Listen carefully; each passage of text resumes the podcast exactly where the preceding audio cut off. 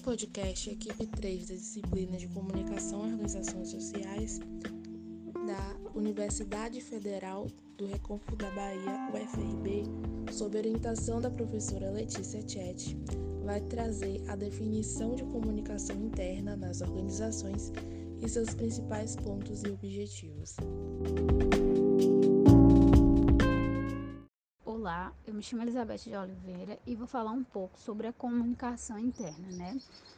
É, a comunicação interna ou a comunicação com os funcionários, como é bastante conhecida, é de suma importância para o relacionamento da empresa com o público interno.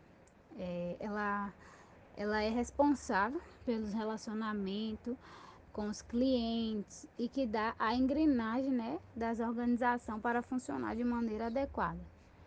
O que é uma comunicação interna? A comunicação interna é toda interação humana que ocorre dentro das organizações através de seus processos comunicativos.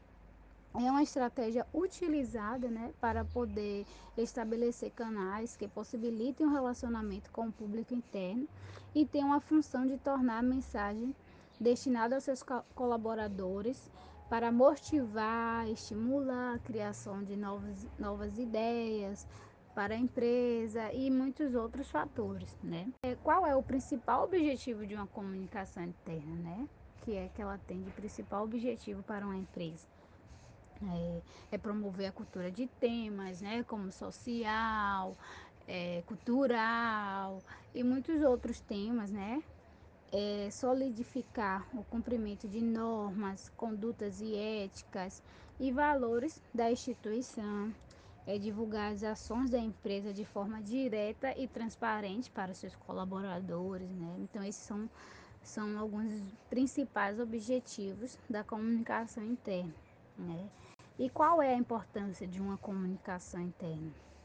Hum, a comunicação interna é de grande importância para gestores e colaboradores. Ela vai muito além de apenas passar informações. Ela precisa proporcionar um ambiente legal, a produtividade, desempenho, criatividade e real, realização né, dos indivíduos e da equipe. Quais os principais tipos de comunicação interna? Existem alguns principais modelos de comunicação interna que vai de acordo com o objetivo da empresa.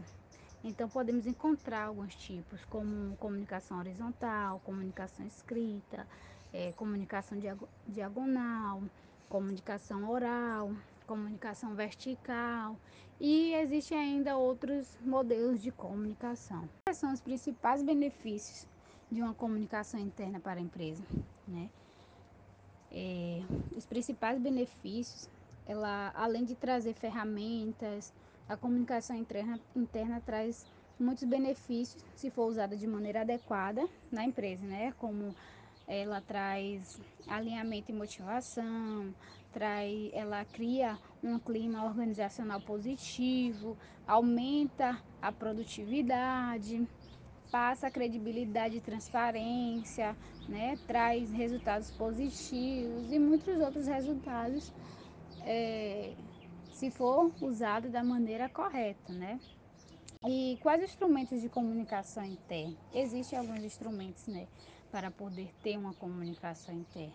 E hoje os mais usados são a internet, as reuniões, eh, os e-mails, manual de colaboradores, redes, so redes sociais internas, display corporativos e existem muitos outros instrumentos né, para uma comunicação. Vai de acordo a cada empresa. Cada empresa tem um modelo de instrumento, cada empresa tem uma maneira de trabalhar. Então, é, vai da empresa, né? Vai do seu gestor. E assim, e se for por, se for colocado em prática de maneira correta, como eu falei, ela traz muitos benefícios.